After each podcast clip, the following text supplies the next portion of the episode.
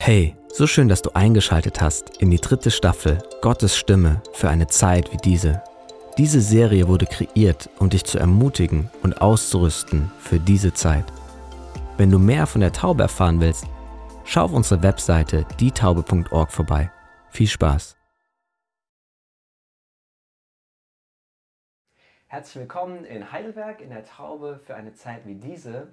Heute ist Walter Heidenreich da. So schön, dass es dich gibt hier in Deutschland. Ähm, wir werden heute reden über die Stimme Gottes hören. Und wie ich dir gerade schon gesagt habe, hat vor einem Jahr Gott zu mir gesprochen. Josua startet so eine Interviewserie. Und ähm, ich habe einen Freund gebeten, ba bastel mir doch mal so ein Bild. Und daraufhin äh, schickte er mir dieses Porträt hier oder dieses Bild berufen für eine Zeit wie diese. Das hat Gott doch auch zu dir gesprochen, wenn ich mich richtig erinnere, als er das erste Mal mit dir geredet hat. Naja, nicht direkt dieses, äh, diesen Bibelvers, aber als ich zum Glauben kam in eine, auf eine Drogenparty, mhm. da habe ich dann auch ähm, relativ schnell in derselben Nacht noch gepredigt. Okay. Okay. Ja, Auf Drogen oder warst du dann schon wieder clean? Nee, ich bin ja befreit worden ja. bei meiner Bekehrung. Ja. Und äh, das war so gewaltig eigentlich, dass ich wusste, ich muss da was mit tun. Mhm. Ich wusste noch nicht so richtig was. Und dann habe ich gedacht, okay, wenn ich Gott erlebt habe, hat wahrscheinlich jeder in dem ganzen Haus auf dieser Drogenparty Gott auch erlebt. Ja, ja. Und davon bin ich ausgegangen. Also habe ich dann die Musik ausgemacht, dann fingen die Leute schon an zu grölen, ey, Alter, was machst du da? Ja, ja. Dann Licht angemacht, Mann, und dann habe ich halt in die Truppe reingeschrien, Gott ist im Haus. Oha. Dann hat mich aber eine Welle der Ablehnung getroffen, ja. ja. Wirklich, ey, was machst du da, Alter? Mach das Licht wieder aus, mach die Musik wieder an. Jetzt geht das mit dir, mit dem frommen Zeug da los. Du landest in der Klapsmühle und also wirklich eine Welle der Ablehnung hat mich getroffen. Ja. Und da habe ich zum ersten Mal die Stimme Gottes gehört. Okay. Ja, da habe ich sehr deutlich vernommen, ich habe meine Hand auf dein Leben gelegt, du wirst das Evangelium verkündigen. Die einen werden dich annehmen, die anderen werden dich ablehnen. Lass dich nicht davon irritieren, komm und folge mir nach. Da habe ich das erste Mal so richtig, boah, so schön. es ist möglich, mit diesem Gott der Bibel ja. in Kontakt zu sein. Ja. Wie hast du das gehört, Walter? Ach, das ist schwer zu beschreiben. Das, das war nicht akustisch laut, mhm. sondern das war etwas in mir. Ja. Aber ich wusste, das, ist, das bin nicht ich, das ist nicht irgendwie eine Fantasie oder so etwas. Ich wusste, dass ich wusste, das ist der Gott der Bibel. Weil ich bin in dieser Nacht radikal wiedergeboren worden. Mhm. Und da bekam ich auch dieses Zeugnis vom Heiligen Geist. Du bist mein geliebter Sohn, du bist mein Kind. Ja. So wie es im Römerbrief ja steht. Alles auf einmal. Alles auf einmal. Und mhm. ich denke, das ist relativ normal, wenn man wirklich wiedergeboren wird. Mhm. Mhm. Also nicht nur theoretisch, ja, ja. nicht nur äh, irgendwie durch die Theologie einer Denomination, genau. sondern wenn man wirklich durch den Geist Gottes von neuem geboren wird, ist es nur zu organisch, mhm. dass man mit Gott in Kontakt ist. Mhm. Beten heißt ja auch nichts anderes als zu kommunizieren. Zu ja, ja, ja, zu kommunizieren. Das ist ja nicht irgendwie, das sind ja nicht irgendwie religiöse Übungen, mhm. wie in anderen Religionen oder mhm. sowas. Und ich versuche krampfhaft durch meine religiösen Übungen zu Gott durchzustoßen. so ist das ja nicht. Das ist ein, ein Miteinandergehen, ein Miteinander kommunizieren. Ja.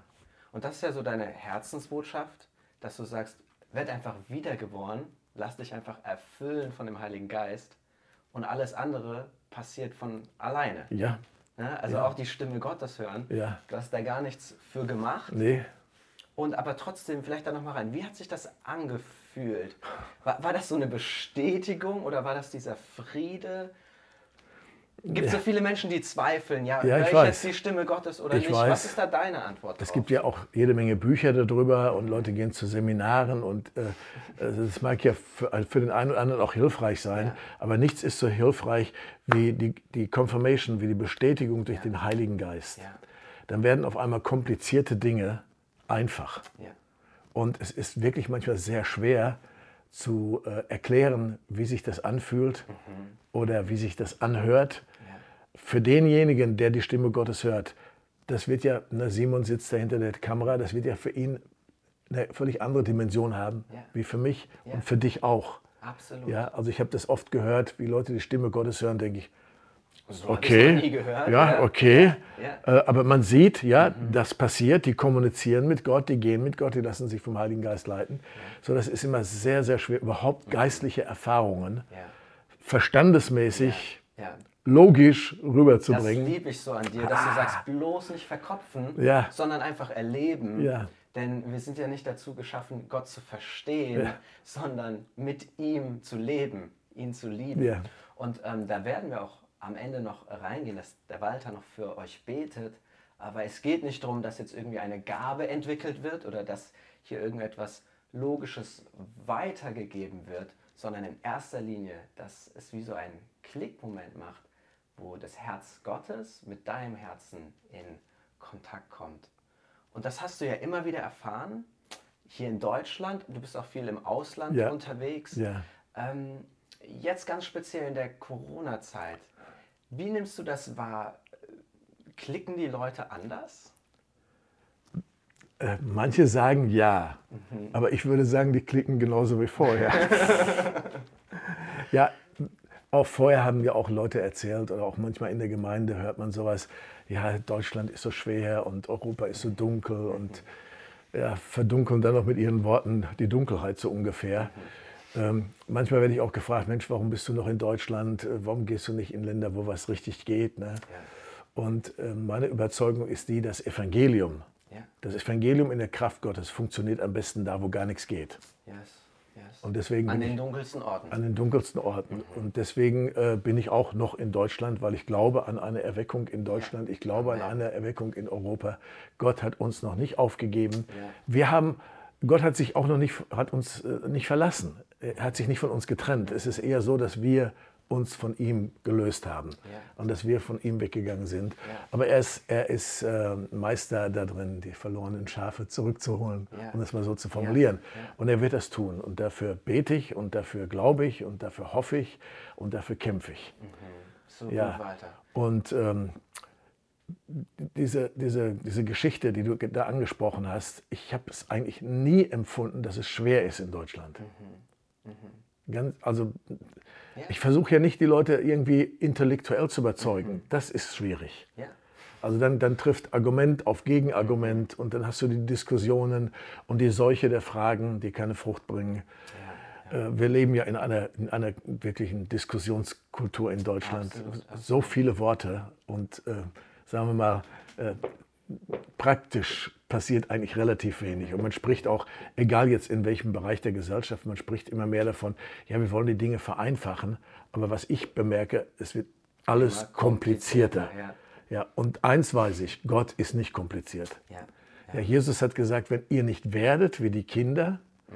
er hat nicht gesagt, ihr müsst kindisch werden. Mhm. Er hat nur gesagt, wenn ihr nicht werdet wie die Kinder, werdet ihr das Reich Gottes nicht sehen, werdet ihr gar nicht hineinkommen. Das hat etwas mit Einfachheit zu tun. Simplicity. Ja. Und das ist meine Botschaft. So schön. Und das versteht jeder. Auf jeden Fall. Ja, was er dann damit macht, ist eine andere Geschichte. Mhm. Aber ich, ich habe mit wirklich äh, eigenartigen Menschen über das Evangelium gesprochen. Ja. Da könnte ich jetzt äh, stundenlang von erzählen. Ne? Ja. Aber ähm, jetzt gerade in dieser Zeit. Ja. Also ich, ich kann nur sagen, so von meiner Seite empfinde ich schon, dass gerade etwas passiert ist, vielleicht auch wegen der größeren Unsicherheit in Deutschland, ja. Dass du etwas aussprechen kannst über das Evangelium und ähm, die, die Leute es dir fast schon aus dem Mund rauben. Ich weiß nicht, erfährst du das auch so? Oder vielleicht, was hast du die letzten Monate so erlebt? Ich, ich merke keinen Unterschied. Okay. Ja, vor Corona, vor Corona, nur ein Beispiel, ein, eins von vielen. Ja. Vor Corona bin ich im Supermarkt mhm. und stehe an der Kasse und will mein Zeug bezahlen und dann sagt der Geist Gottes zu mir, bezahl alles, was die Frau da vor dir kauft. Mhm. Und das war so ein ziemlicher Berg. Ja. Dann habe ich zu der Dame gesagt vor mir, Entschuldigung, aber dürfte ich Ihnen Ihre Ware bezahlen? Ja, ja. Da ist sie völlig ausgeflippt. Mhm. Was wollen Sie von mir? Und der hat mich da so angefahren. Genau, und äh, genau. ich sage, ich will gar nichts von Ihnen. Ja, ich möchte, ich habe, also ich habe keinen Fromm raushängen lassen. Ich habe einfach gesagt, ich würde Ihnen gerne Ihre ganzen Sachen bezahlen. Nein, ich brauche es nicht, dass mir jemand was bezahlt. Also sehr mhm. ablehnend. Wow. Dann hinter mir die Leute, bezahlen Sie mein Zeug, ne? Und dann die Kassiererin, nun lassen Sie den Mann das doch bezahlen, ja. das passiert doch hier auch nicht alle Tage. Ja. Irgendwann konnte ich ihr das dann auch bezahlen. Okay. Ne? Okay. Und dann wartete sie auf mich. und ich kann, was immer noch böse, ne? was wollen Sie von mir? Ich sage, ich, ich will gar nichts. Aber, aber warum machen Sie das? Aha, das kann ja, ich Ihnen sagen. Und dann war das, wurde die, die so offen. Mhm. Ja, das war ein Impuls des Heiligen Geistes. Wow. Und ich merke, vor Corona, in Corona, nach Corona, mir egal. Für dich wenn, komplett egal. Wenn du ja. einen Impuls des Heiligen Geistes ja. nachgehst, ja. wirst du Reich Gottes Ergebnisse erzielen. Weil sich dann ereignete sich das Reich Gottes. Schau mal, als Jesus auf der Erde war, das war ja auch nicht einfach. Mhm. Das war ja überhaupt nicht einfach. Mhm ja, Besatzungsmacht durch die Römer und Ungerechtigkeit und Korruption und tote Religion. Das war ja nicht einfach. Die hatten keine Waschmaschinen, die hatten keine Autos, die hatten gar nichts, die hatten keine Technik. Das war wirklich nicht einfach. Frühe Sterblichkeitsrate und so weiter. Und das Evangelium hat gegriffen. Total. Ja, total. und das war zu allen Zeiten, gerade in, in schwierigen Situationen. Ja. Corona ist ja noch relativ harmlos, wenn ja. man mal, ja. na, wir jammern auf hohem Niveau, ja, na, wenn absolut, man in andere absolut. Länder reingeht. Äh, das Evangelium hat immer dieselbe Kraft. Walter, das ist so gut. Ja. Ich würde, glaube ich, gerne damit direkt ins Gebet hineinstarten. Ja. Weil Leute werden es ja vielleicht noch in zehn Jahren anschauen. Ja, ähm, hoffentlich. Und, und hier dann vielleicht auch drüber lachen, dass wir da über Corona gesprochen haben. Ja. Aber unser Gott bleibt derselbe. Und diese Kraft, äh, die er uns gegeben hat, die er dir gegeben hat, dass sie wirklich auf jeden kommt, äh, der sie möchte, der zuschaut. Ja, vielleicht kann ich noch etwas sagen. So gerne. Weil wir, wir leben alle in einer Welt, wo wir nach Geborgenheit suchen und nach Annahme. Mhm. Jeder Mensch möchte geliebt sein. Ja. Und ich habe einen Freund in New York City. Und der hat erlebt, wie sein, wie sein Vater früh gestorben ist. Mhm. Er war ein kleiner Junge von sechs. Mhm. Dann hat seine Mama ihn eines Tages an die Hand genommen und an eine Straßenstelle in New York abgestellt. Hat gesagt, Junge, warte hier auf mich bis ich wiederkomme. So der Junge wartete und wartete und wartete. Es wurde dunkel. Er fühlte sich einsam. Er fühlte sich verlassen. Er hat drei Tage und drei Nächte dort gewartet. Die Menschen gingen scharenweise an ihm vorbei. Scharenweise. Er hat geweint und geweint und geweint. Total verloren, total verlassen. Endlich kommt ein Christ.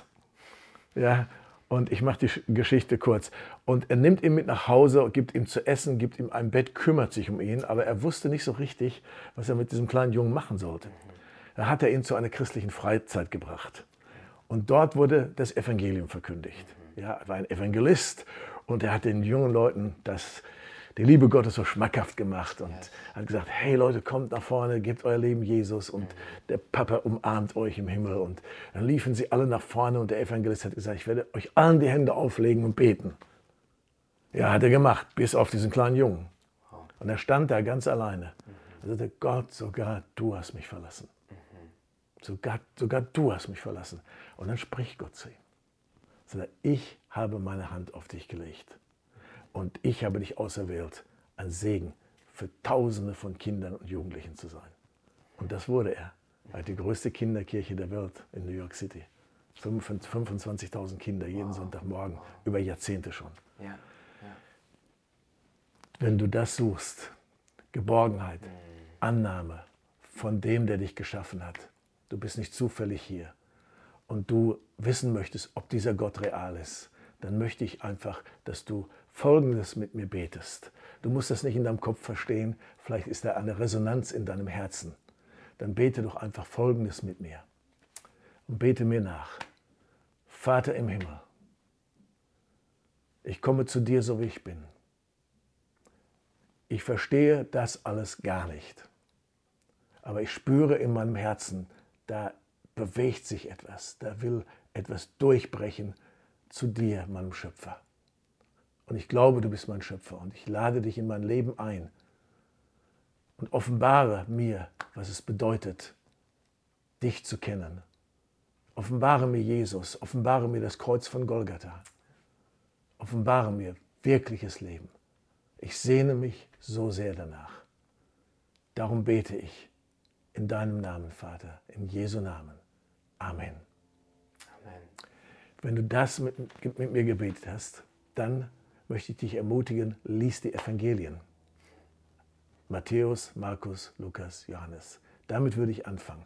Einfach das Leben Jesu zu studieren. Denn Jesus hat gesagt, wer mich sieht, der sieht den Vater.